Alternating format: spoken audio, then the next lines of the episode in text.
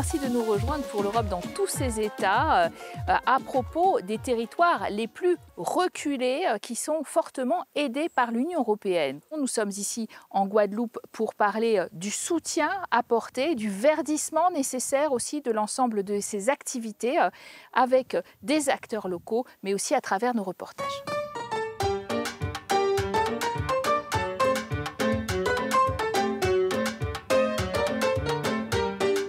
Nous nous retrouvons euh, devant l'hôtel 5 étoiles La Toubana Spa avec Patrick Vial-Collet. Bonjour. Bonjour. Euh, vous êtes le repropriétaire de cet hôtel, mais aussi euh, le président de la Chambre du commerce et de l'industrie ici en Guadeloupe. Et c'est vrai que, que cet hôtel, sa cinquième étoile, elle l'a eu avec l'aide de l'Union européenne. 2,2 millions, des sommes quand même conséquentes. Ça aurait été impossible sans l'UE? Impossible. Impossible pour plusieurs raisons. Un, parce que dans l'environnement géographique, de la Caraïbe, nous avons des compétiteurs qui ont des coûts de la main-d'œuvre extrêmement faibles. Et donc, comme il est impossible de réduire les salaires, comme vous pouvez l'imaginer, il faut compenser une partie du surcoût. Et la manière de compenser cette partie du surcoût, c'est d'avoir des aides européennes, d'ailleurs, qui sont combinées avec des aides nationales et qui permettent de baisser le coût de revient de l'ensemble de la montée en gamme pour rester compétitif. Alors, euh, vous bénéficiez aussi de plus de 50 000 euros du Fonds social européen qui vous a aidé à former euh, les employés à la cinquième étoile Toujours pareil, il faut bien sûr faire remonter le niveau de service et le FSE nous a accompagnés notamment tout ce qui concerne les langues, mais aussi de la technique liée aux, 5 étoiles. Les clients sont plus exigeants. Alors avec euh, une île qui a effectivement 34% euh, de personnes sous le seuil de pauvreté, 18% de chômage, deux fois plus qu'en métropole, on peut se demander si est-ce que c'est bien dirigé finalement, bien pensé des aides de l'Union européenne vers des hôtels de luxe? Si vous prenez un hôtel comme la Toubana, nous avons environ 54 chambres, nous employons 120 salariés. Si vous aviez pris ce même hôtel en deux étoiles, il aurait une vingtaine de salariés. Donc, privilégier le haut de gamme, c'est privilégier le nombre d'emplois, c'est privilégier la lutte contre le chômage. Parce que le tourisme, c'est tout de même 5% du PIB de l'île, la Guadeloupe. C'est donc un secteur très important. Il y a d'ailleurs deux fois plus de touristes euh, qu'il n'y a euh, de résidents, 650 000 en temps normal. Et j'ai envie de dire, mais avec la pandémie et avec la crise énergétique, qu'est-ce que ça a changé? Alors la pandémie, ça a été quelque chose pour nous de terrible. Du jour au lendemain, on avait un pan de notre économie extrêmement important. Alors certains disent 5, d'autres disent 15% du PIB. C'est mal, pas encore très bien mesuré, mais c'est très significatif. Et on s'est retrouvé complètement à l'arrêt. Ça nous a permis une chose incroyable, de, de mesurer en vrai, en réel, ce que pesait le tourisme. Les pêcheurs n'arrivaient plus à vendre leurs poissons. L'agriculture avait du mal à écouler ses stocks. Les petits commerçants manquaient de clients. Et on se rend bien compte que le tourisme est probablement un des moteurs les plus puissants pour lutter contre le chômage et rattraper notre retard de développement. L'Union européenne, elle aide beaucoup les régions ultra-périphériques, mais elle aide beaucoup également euh, les montagnes très isolées. Alors on a les deux. Vous passez en allez, 40 minutes de la plage à la montagne. Il n'y a pas beaucoup d'endroits qui sont capables d'offrir un tel, une telle diversité. Et la montagne est considérée aussi comme un handicap par l'Union européenne et une région à aider en priorité. En effet, elle est éloignée de tout, elle a des activités très spécifiques qui font l'objet de nombreux projets, euh, en particulier interrégionaux ou de fonds de cohésion. Alors on va passer tout de suite du chaud au froid puisque nous prenons la direction des Alpes avec nos envoyés spéciaux, Luc Brown et Isabelle Romero. Cette année, la neige et les skieurs sont au rendez-vous. Mais qu'en sera-t-il de l'avenir? Face au réchauffement climatique, la Station des Ors a été pilote dans plusieurs programmes du Fonds européen de développement régional, comme Alpstar, lancé il y a 10 ans. Résultat, une baisse de 20% sur les consommations d'énergie et de 7% sur les émissions de gaz à effet de serre dans la station. Nous avons poursuivi ensuite euh, avec une vingtaine de stations en Europe avec qui nous avons échangé euh, des informations, des bonnes pratiques, euh, des retours d'expérience et mis en place des outils qui maintenant sont déployés. C'est le rôle de l'Europe d'ailleurs d'innover, euh, d'aider à la dynamique collaborative et ensuite de déployer ces projets de manière plus générale.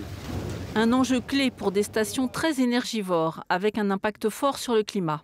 Ça nous a permis de faire une image à l'instant T de, de ce que nous consommions sur les activités de remontée mécanique, d'engins roulants de damage, sur les activités de neige de culture. Et à l'aide de ces chiffres, nous, on a pu sensibiliser nos employés euh, à cette gestion de l'énergie. Et on a commencé il y a 10 ans. Donc aujourd'hui, c'est devenu une philosophie d'entreprise. Un autre programme FEDER a alloué un budget de 378 000 euros aux OR entre 2014 et 2020. À la clé, mise en place d'un système de pilotage, de supervision de l'éclairage public et installation d'ampoules LED avec une économie de 90%. La commune dispose aussi de panneaux photovoltaïques. La montagne de demain, euh, elle tournera compte tenu du réchauffement climatique avec des stations qui sont euh, euh, optimales, hein, qui sont vertueuses hein, en termes de transition écologique, mais aussi qui savent faire évoluer leur modèle économique. Nous travaillons ici à des moyens innovants de faire évoluer les sports et loisirs de montagne complémentaires au ski pour qu'on puisse avoir un modèle bien adapté sur les années qui viennent. Loin de la foule des vacanciers, le centre nordique de Ratry, dans les Alpes de Haute-Provence, accueille les amoureux de ski de fond, de raquettes et de nature sauvage. Ici, le Fonds européen de développement régional a rénové en 2020 un site vieillissant qui comptait un chalet, une yourte de 12 lits et de jolies pistes qui serpentent dans les mélèzes. Clairement, ce projet a permis de, rendre, euh, de conforter la viabilité du, site et, nous a permis surtout de, ben voilà, d'avoir un, un, gérant et de créer des emplois. Agrandissement du chalet, réfection des cuisines, installation des sanitaires, une aide européenne de 84 400 euros. En fait, à Ratéry, quelle que soit la saison, il y a toujours quelque chose à faire. L'hiver, c'est la neige, mais l'été, euh, c'est le VTT, c'est le vélo sur route, c'est la simple balade, c'est aller cueillir euh, des fraises, euh, fraises des bois. Voilà, il y, a tout le temps quelque chose à faire et puis c'est un peu se retrouver dans la cabane au fond des bois. C'est ce que tout le, monde, tout le monde recherche.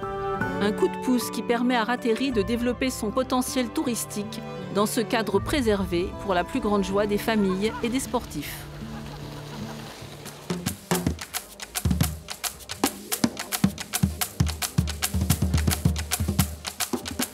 Voilà, nous nous retrouvons maintenant au très joli euh, parc de la Source qui vient d'ouvrir en Guadeloupe et nous y rencontrons euh, Maxette Pirbacas. Bonjour. Bonjour Caroline. Vous êtes eurodéputée, vous avez été élue euh, en 2019 sous l'étiquette du Rassemblement national. Vous avez été soutien de Zemmour. Maintenant, vous êtes non inscrit chez les députés européennes.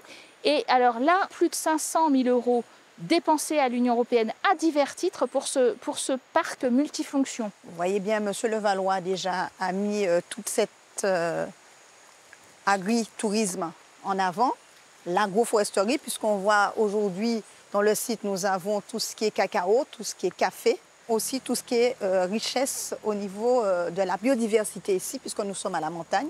Monsieur Levallois, qui, qui possède ce domaine, nous dit qu'il a mis six ans pour monter son dossier FEDER. Ça coince parce que comme nous sommes une île, nous avons euh, des petits artisans, des petits pêcheurs, des petits agriculteurs. Nous avons un problème sur notre simplification administrative et cette flexibilité pour pouvoir avoir accès à ces aides. Déjà, les banques ne suivent pas parce que pour eux, on est des départements d'outre-mer sensibles avec les cyclones. Ils aident que les gens qui ont des projets d'innovation. Euh, ou les très très grandes, très, très grandes entreprises. Et on a des petites entreprises qui ne pourront jamais accéder. Pourquoi? Parce que si les banques et qui ne se postulent pas, qui sont dégoûtés. Pourquoi? Parce que non seulement les banques ne, donnent pas la notification pour qu'ils soient un peu en relais, mais les petits vont jamais accéder si nous ne changeons pas, que les banques jouent le rôle, que les élus locaux aussi. Notre problème, euh, c'est que euh, quand on distribue ces aides pour tout ce qui concerne les RUP, c'est chaque collectivité qui met en place tout ce qui est axe de priorité. S'il doit mettre euh, la priorité sur la formation, la priorité sur la pêche. La Guadeloupe reçoit beaucoup d'aides, euh, mais elle ne va pas voter aux élections européennes avec des taux d'abstention absolument records, 90% euh, en 2014. Ce qui est important pour eux, c'est les élections présidentielles et tout ce qui est élection au niveau local, tout simplement. Et je pense qu'il faut qu'ils sachent quand même, l'Europe cofinance à 75% des projets d'innovation, des projets de construction, des projets pour tout ce qui est tourisme vert, tout ce qui concerne la pêche, tout ce qui concerne surtout aussi qui est important, la formation, Caroline. Nous avons donné plus de 11,6 millions d'euros, sans compter aussi la cohésion sociale pour les plus démunis et ceux qui sont aussi en précarité. Est-ce que ces priorités sont suffisamment en phase, comme le demande l'Union à, l'origine, avec le réchauffement climatique? Vous dites, moi je suis une femme de droite, il faut être réaliste aussi et pas seulement moi, déjà, écolo. Déjà, je suis dans l'agriculture. Je ne vais pas dire qu'il euh, faut être drastique au niveau de l'écologie, puisque aujourd'hui on a des agriculteurs euh, qui quand même font d'énormes efforts, comme je prends l'exemple pour la banane, pratiquement bio. On met des plantes de couverture de service, euh, débroussailleuse, le moins de pesticides possible. On a arrêté le banol. En revenir par rapport au problème des chlordécones qu'on a eu euh, par rapport dans les bananes antillaises et martiniquaises. La canne à sucre, c'est pareil, puisque vous savez, tout ce qui est glyphosate aussi, euh, pratiquement interdit. Alors, vous le savez, les fonds de cohésion participent bien sûr à l'aménagement du territoire, mais il ne s'agit pas seulement de construire, mais aussi de promouvoir une transition verte et plus juste, comme nous le montre tout de suite ce petit résumé euh, de Sophie Samaï. Des ponts, des routes, des hôpitaux ou encore des écoles.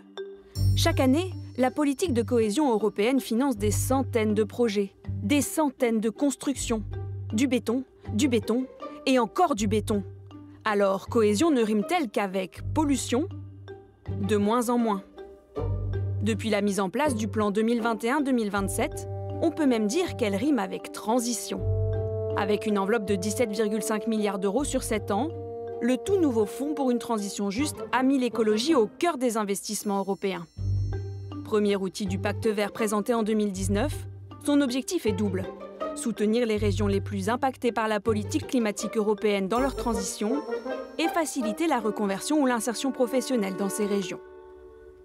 Ce fonds subventionne par exemple la transition économique et climatique de nombreuses régions charbonnières en Pologne ou en Allemagne, qui recevront respectivement 3,5 milliards et 2,2 milliards d'euros du FTJ pour mettre fin à l'extraction de charbon et réemployer les ouvriers dans des entreprises durables et respectueuses de l'environnement. À ce fonds entièrement dédié aux projets environnementaux, s'ajoute le Fonds européen de développement régional, qui vise à renforcer la cohésion économique, territoriale et sociale de l'Union européenne. Les pays qui en bénéficient ont l'obligation d'investir au moins 30% de leur allocation dans des projets de neutralité carbone. Enfin, un mécanisme de récompense écologique est prévu à partir de 2024 pour les États obtenant de bons résultats en matière de réduction des gaz à effet de serre alors que ceux qui ne fourniront aucun effort pour traduire l'objectif de neutralité climatique à l'horizon 2050 pourraient ne recevoir que la moitié de la dotation nationale du FTJ. Je veux des chaînes, des boulets, cette ivoire éclatante, cette pulpe sanglante. Joue pour moi, joue le MACT a ouvert le 10 mai 2015 euh, pour la journée nationale euh, des mémoires euh, des traites de, l'esclavage et des abolitions. C'est le fruit d'une aspiration locale très forte, d'une ambition nationale et puis aussi c'est une institution qui a une dimension internationale puisqu'elle est une, assez unique au monde par ce qu'elle présente. Et nous sommes maintenant en compagnie de Victorin Lurel. Bonjour. Vous avez été président de région, également ministre de l'Outre-mer et, n'oublions pas, euh, aujourd'hui sénateur euh, pour les socialistes. Euh, ce musée, il est un peu la preuve que l'Union européenne n'investit pas que dans les autoroutes. L'Europe investit dans tout, dans presque tout. le FEDER, par exemple, finance un musée, mais peut financer euh, des équipements hospitaliers. On a financé par exemple le cyclotron euh, contre le cancer et d'autres maladies. La Cour des comptes a rappelé que ce Memorial Act était euh, chiffré d'abord à 21 millions d'euros. Il a finalement coûté 76 millions d'euros avec des fonds européens qui ont eux aussi explosé, qui ont été captés peut-être d'autres programmes. C'est 76 millions, dont 43 millions par l'Europe. et le reste par l'État la région a mis 33 millions. Alors c'est vrai qu'au début, lorsque nous n'avions pas encore de schéma et, d'orientation très précise en termes muséographiques, nous avions mis, c'est vrai un peu à la louche, 21 millions. Euh, et puis, à mesure qu'avançait euh, le projet, tout le littoral a dû être euh, comblé. Donc, ça a été des secours. On nous a dit, ah, il s'agit de dérives. Non, c'était des dépenses assumées la Cour des comptes a contrôlé ici. On attend euh, le résultat de leur euh, enquête, puisque apparemment ils ont voulu ouvrir une procédure judiciaire. Depuis cinq ans, on n'entend rien. Mais on sait, nous, qu'on l'a utilisé à bon escient et selon le respect des règles de la commande publique. Pourquoi est-ce qu'on a redirigé des fonds qui étaient destinés à l'assainissement, qui est aussi euh, important pour la population, vers ce musée Ça a été l'échec d'un centre multifilière pour traiter les déchets. Euh, qui n'a pas vu le jour parce qu'il y a eu des contentieux juridiques, si cet argent n'avait pas été effectivement euh, euh, transféré, si j'ose dire, sous le financement de ce site et de ce centre, eh bien, la Guadeloupe perdait un dégagement d'office des sommes importantes. Le reproche qui est fait à l'Union européenne à travers ces fonds de cohésion, c'est d'être susceptible d'arroser ces grands projets, mais beaucoup moins les plus petits, puis surtout que la création d'emplois n'est pas Les musées, bon, on, devait créer 130 emplois ici, et la première année, on a fait, je crois, 150 ou 180 000 euh, entrées et l'État devait euh, euh, subventionner. L'État ne l'a pas fait. Parce que c'est un centre, on a refusé d'en faire un musée. Un musée, c'est Paris qui dirige, qui choisit le directeur et qui choisit l'orientation muséographique et, disons-le, politique. On n'a pas voulu, puisqu'il s'agissait de mémoire, il s'agissait un peu d'identité, mais nous, on a choisi une identité ouverte. Par rapport à l'esclavage, à cette période qui est très bien décrite dans ce musée,